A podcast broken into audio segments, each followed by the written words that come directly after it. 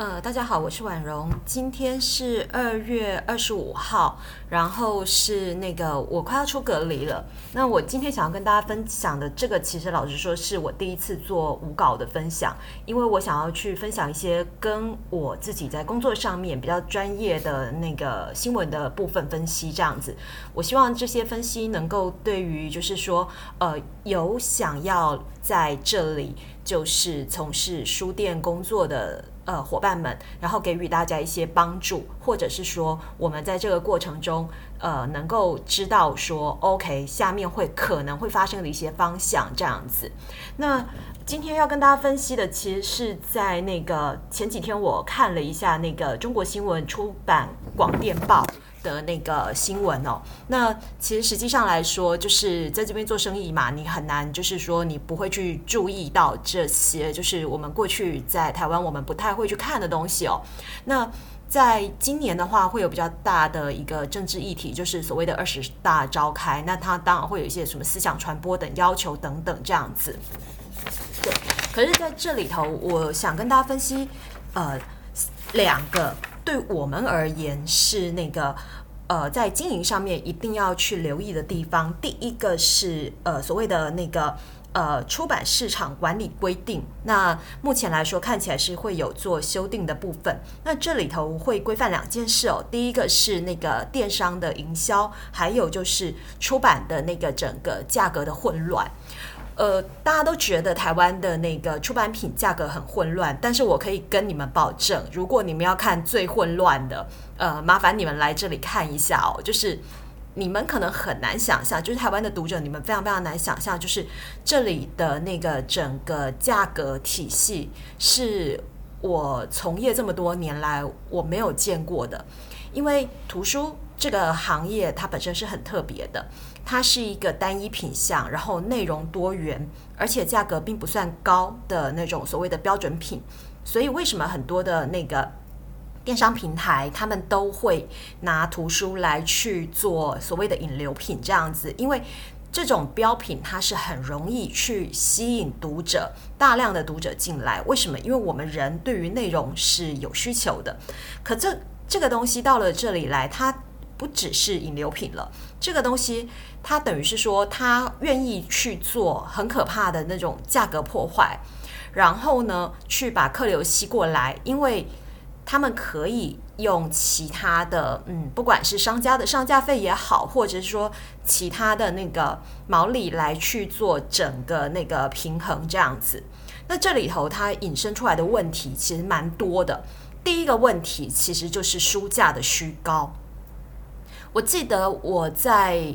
最早最早，我开始接触简体书是在成品信义店要开门之前哦，呃，一有一阵子这样子。那因为台大那附近有蛮多简体书店的，然后呢，不管像结构群还是什么的，那那个时候去买的时候，就是看那个人民币标价，其实都不是很高。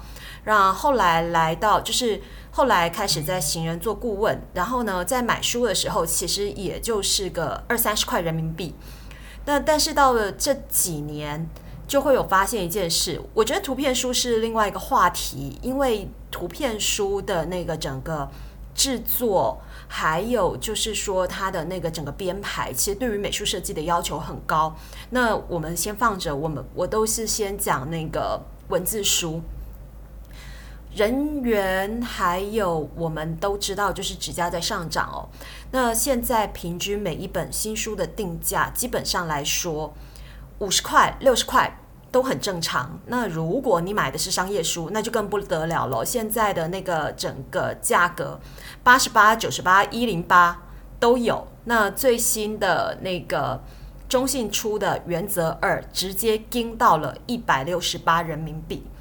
一百六十八人民币什么概念呢？如果你把它乘以四点二，一本商业书六百多块。我们想一下，就是以这边也好，或是台湾的那个，就是一般人的收入来说，这书价得多贵？那这个书架它摆在那边用来干什么的？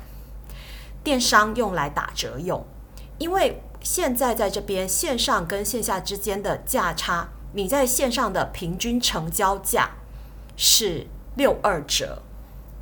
比我们去拿进货折扣要低很多。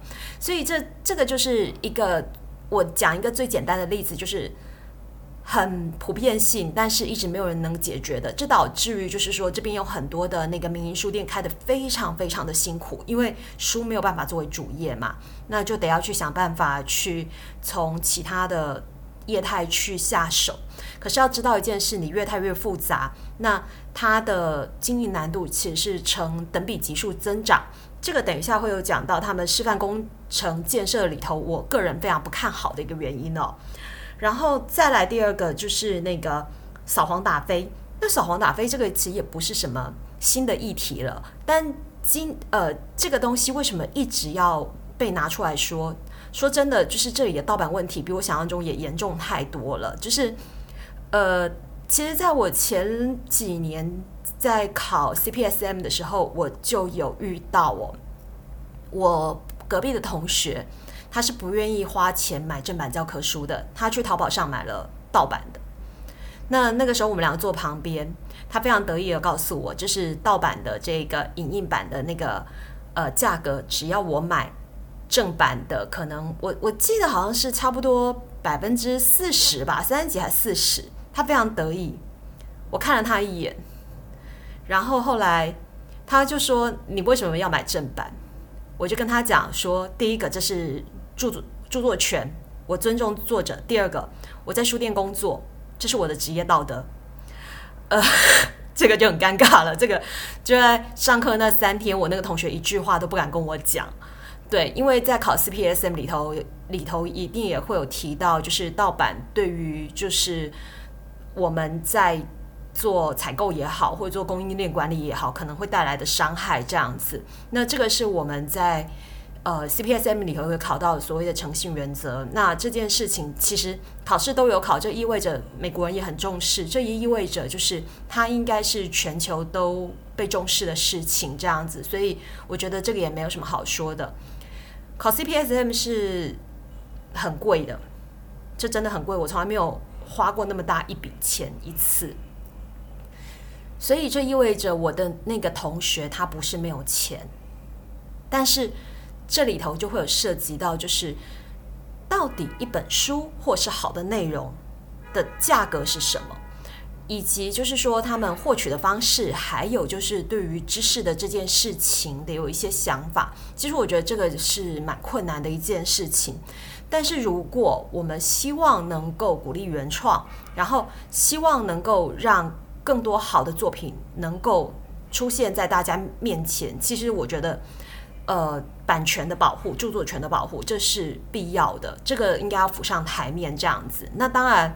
这里头背后还有一些其他的，我这边我就不说了。然后还有一个是，我知道很多台湾的朋友，你们很想来这边开网店，请你们留意一下。现在其实从大概前年开始，就是在网店，你如果要开网店，那么你必须要图书经销许可。如果你没有图书经销许可，你千万不要开店，因为一定会被扫掉。那扫掉下来，你的那个你的整个前期投入的成本就没有了。所以这个请大家一定要留意，这个已经扫了一年多了，我相信接下来呃扫荡的力度只会更大。所以这个是在那个监管还有那个架控的部分。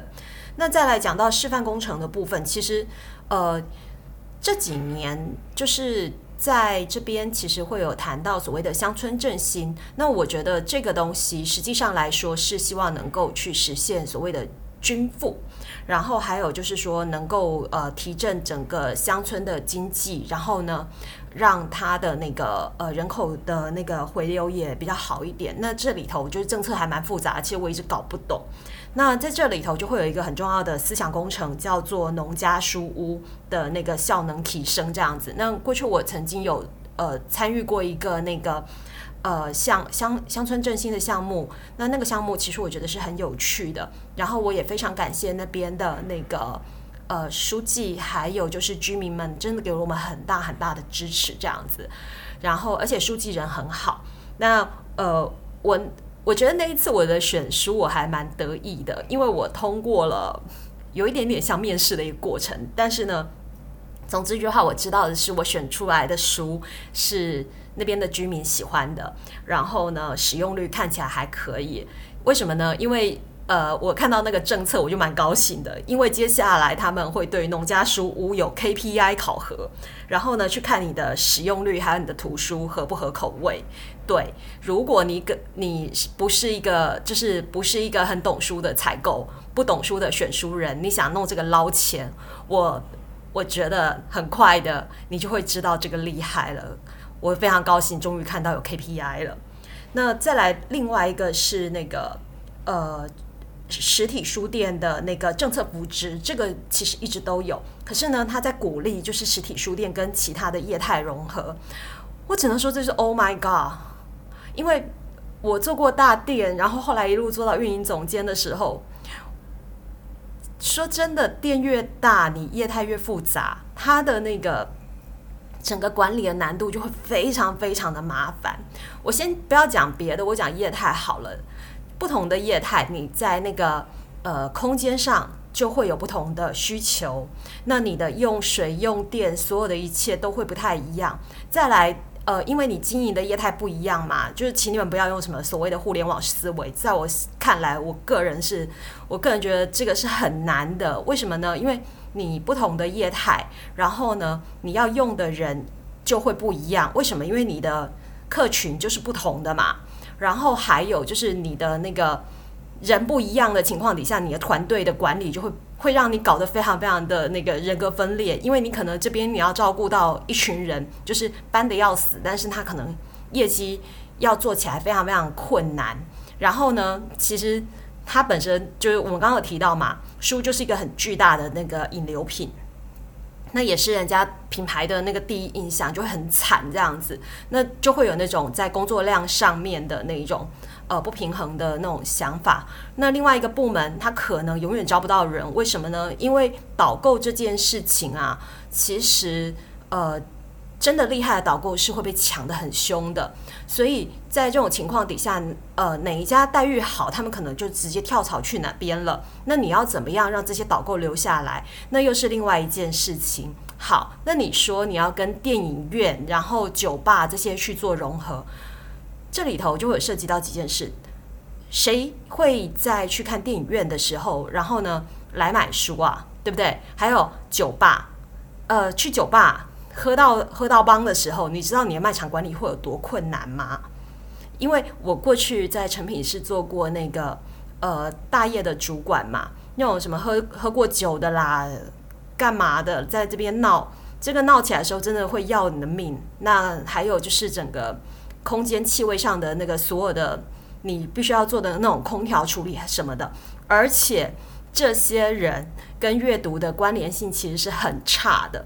所以这件事情，我个人是非常不看好的。就是如果我们要做文化综合体，首先第一件事情，你还是要会回归到，就是你的客群是谁，然后呢，在这个商圈里头有哪些可以形成互补的，然后还有你的那个整个呃营运的管理机制，你的人员所有东西全部要通盘考虑。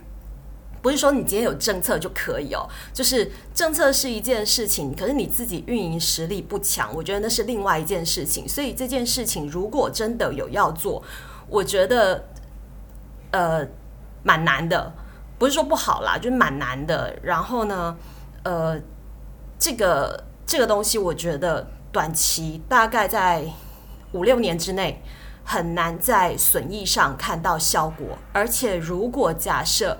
呃，以目前全球的这一种就是呃封城的那个状况啊，那就是封城或者是国境封锁的这个状况，你进出不容易，那么你去国外考察的时间会变得很少。实际上来说，有一些经验，呃，你还是必须要出国去做过考察，会更好一点，因为国外的那这这种商业商业综合体会做的又更成熟一点，所以我觉得这个是我不看好的原因。那其他的内容的话，欢迎大家就是说，呃，看完之后，然后留言跟我做分享。那我也希望说，未来我如果有看到类似的消息，那跟大家做分享，然后让我们的那个朋友们，如果你想来这边做生意的话，可以大概先理解个概况。我不能说我自己说的就一定是准的，但是我希望大家能够少踩一点雷。好，今天就分享到这边，拜拜。